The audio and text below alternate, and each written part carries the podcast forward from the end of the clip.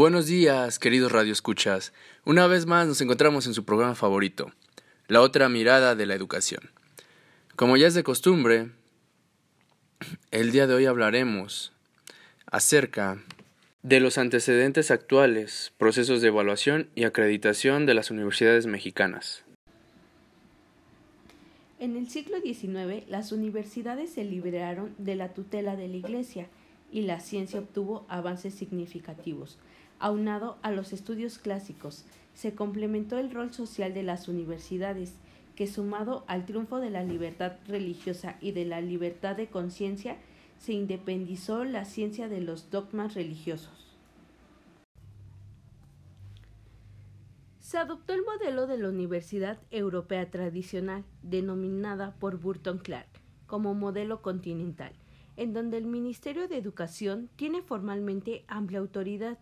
en la distribución de subsidios, ingreso, currícula y exigencias de titulación, manteniendo un control estrecho el Estado para garantizar la estandarización de los títulos académicos nacionales, que son autorizados por el Estado, más que por las diferentes universidades, teniendo la función de crear profesionistas y cuadros que sirvan al Estado directamente. Las universidades al inicio eran consideradas negativas por los gobiernos republicanos, procediendo a clausurarlas y en su lugar creaban los liceos e institutos. Pero al recobrar el poder los conservadores reabrían las universidades. Es curioso cómo en el siglo XIX se llegó al extremo de que el poder legislativo determinara los currícula, tanto en el nivel medio superior como superior, lo cual como vestigio se advierte en las leyes orgánicas de la Universidad de Guadalajara hasta mediados del siglo XX. El 19 de diciembre de 1854, la Universidad de Guadalajara se incorporó a la Universidad de México, lo que fue una forma de intervención de una universidad a otra para supervisarla. Otro ejemplo de macroevaluación al modelo de educación universitaria es que al triunfar el movimiento de Ayutla el 10 de septiembre de 1865, se nombró una comisión visitadora que rindiera un informe de la conveniencia de la universidad y cómo remediar sus males, proponiéndole un sentido liberal. Sin embargo, Ignacio Comonfort no atendió sus recomendaciones y, por ejemplo, el 14 de septiembre de 1857 clausuró la Universidad de México. En Jalisco, el 15 de marzo de 1869, se regularizó la prestación de los servicios de instrucción secundaria y superior teniendo como instancia principal la Junta Directora de Estudios, encargada de dirigir a los liceos y al Instituto de Ciencias del Estado. Controles contemporáneos del Estado mexicano y la influencia de organismos internacionales. A finales del siglo XIX se observó en la enseñanza pública una orientación al positivismo, opción burguesa, que evitaba la influencia del socialismo científico. En la práctica se derivaron dos modelos, el ajustado a la concepción de la educación para el prestigio y el segundo a la educación para el provecho. Queridos radioescuchas, volvemos en unos momentos.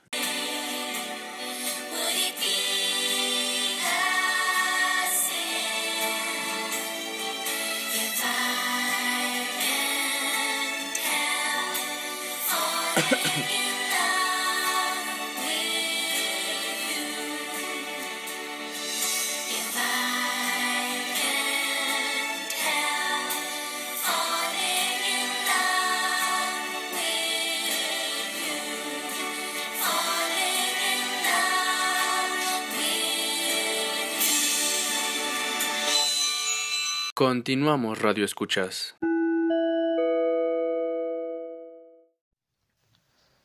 Cuando Justo Sierra pidió la autonomía en su proyecto de Universidad Nacional en 1880, presentando al Congreso de la Unión, lo que pretendía es que se continuara con la orientación positivista de la educación, frente a una tendencia gubernamental y social que se iba inclinando a la orientación educativa opuesta, y con ello evitar que se perdiera todo lo que le había ayudado a constituir. Aunque el contexto que prevalecía era evitar cualquier autonomía a los recintos universitarios que significaran una concesión de los liberales a los conservadores. El 26 de abril de 1910, Justo Sierra presentó al presidente de México un proyecto de ley para la creación de la Universidad Nacional en tal proyecto, Justo Sierra ya no insistió en que se le confiriera autonomía financiera a la universidad, pero sí persistió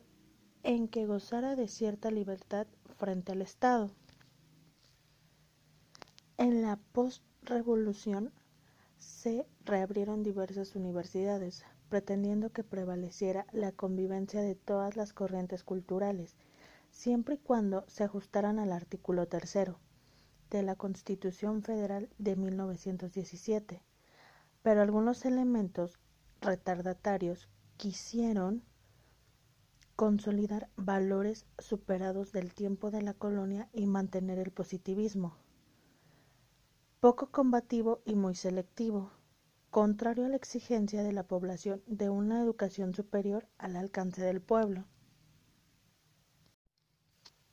Antes de 1921, la Universidad Nacional de México funcionaba de facto como Ministerio de Educación, lo cual le parecía a José Vasconcelos anómalo y disparatado, pues dicha universidad supervisaba la educación en todos sus niveles, hasta que en ese año, por gestiones del mismo Vasconcelos como rector de la Universidad Nacional de México, se creó la Secretaría de Educación Pública, SEP, Siendo dicho personaje el primer titular en ambos cargos, pretendió imprimirle a la educación un sentido latinoamericano y un reencuentro con la mexicanidad. El 31 de diciembre de 1925 se publicó a nivel nacional el decreto que creaba las escuelas secundarias, por lo que protestaron enérgicamente los universitarios, al separárseles los tres primeros años a la Escuela Nacional Preparatoria, abandonando la tradición hispánica y humanista que prevalecía del bachillerato, evidenciando lo fácil que puede ser una intervención del Estado para decidir y modificar los planes de estudio de las instituciones de educación superior. Enseguida volvemos, Radio Escuchas.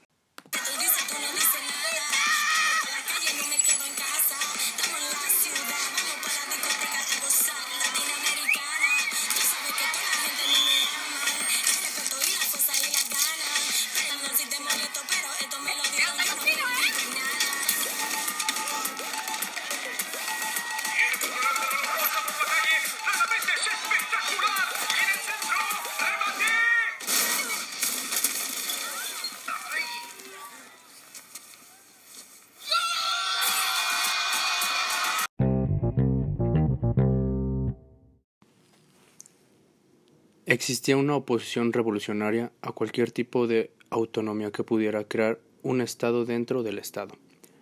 un escudo para intereses privilegiados, lo que es comprensible si se reconoce que las revoluciones al, culminar buscan consolidar el poder público, de tal forma que se otorgó una autonomía parcial, correspondiéndole la mitad del control al Estado. Siendo un híbrido tenso entre lo público y privado, lo que no tenía aún contentos a los universitarios, al tener una autonomía a medias. Desde el primer Congreso de Universitarios Mexicanos, con la asistencia de representaciones de 21 estados de la República y del Distrito Federal, celebrado en 1933, se precisó la posición ideológica de la universidad frente a los problemas del momento y la importancia social de la universidad en el mundo. Y en ese momento diversas universidades como la de Guadalajara definieron su rumbo socialista en su política educativa, declarando su compromiso social con las clases populares. En la reforma se contemplaba que se podía autorizar a los particulares que impartieran educación, pero siguiendo las orientaciones del artículo tercero y otros requisitos, que la formación de planes, programas y métodos de enseñanza correspondieran al Estado, y se establecían sanciones a los funcionarios que no acataran tales dispositivos. El 21 de octubre de 1935 se emitió el derecho presidencial que creó el Consejo Nacional de la Educación Superior e Investigación Científica, conformado por 15 personas designadas por el Ejecutivo Federal para regular el trabajo de las instituciones de educación superior en la República, con espíritu corporativista. El Consejo aprobó la creación de centros universitarios con modelos que ideológicamente estuvieran apegados al artículo tercero de la Constitución Federal de corte socialista y para poner la alta cultura precisamente al servicio de los trabajadores. También el Consejo tenía la atribución de elaborar proyectos de planes de estudio, programas, reglamentos, normas y disposiciones para regular el trabajo de las instituciones de educación superior. La función del Consejo Nacional pretendía atenuar la importancia de la Universidad de México,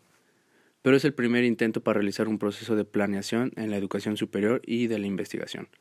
tanto a nivel federal como mediante acuerdo de las entidades federativas.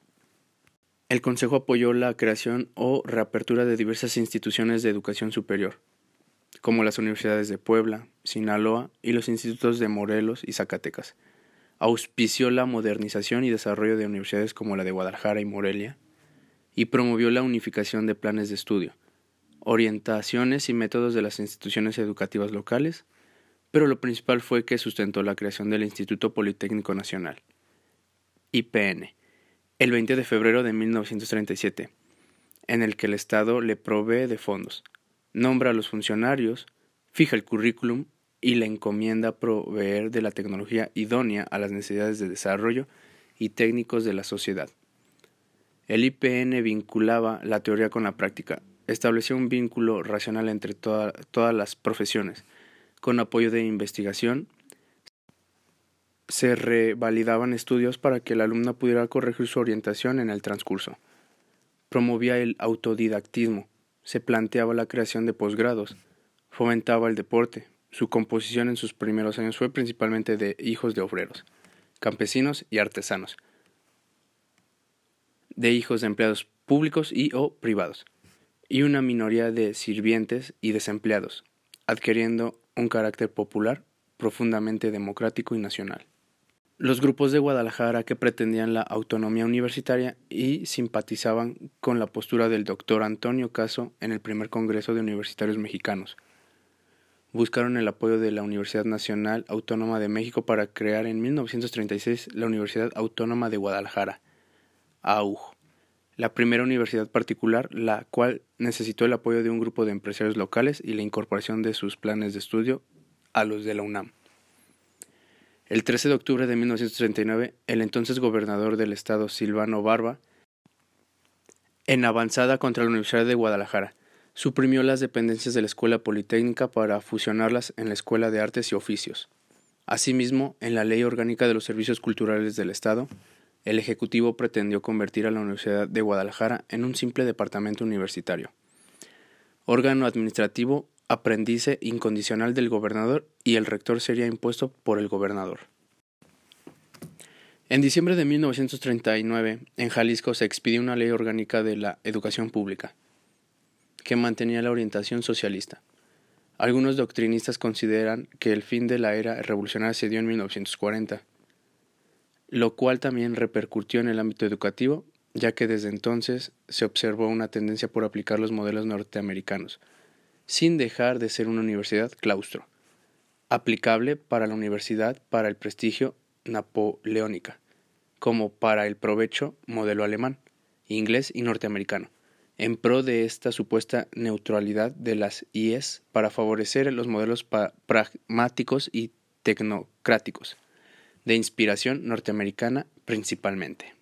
Queridos radioescuchas, hasta aquí el día de hoy con el programa finalizado. Excelente día.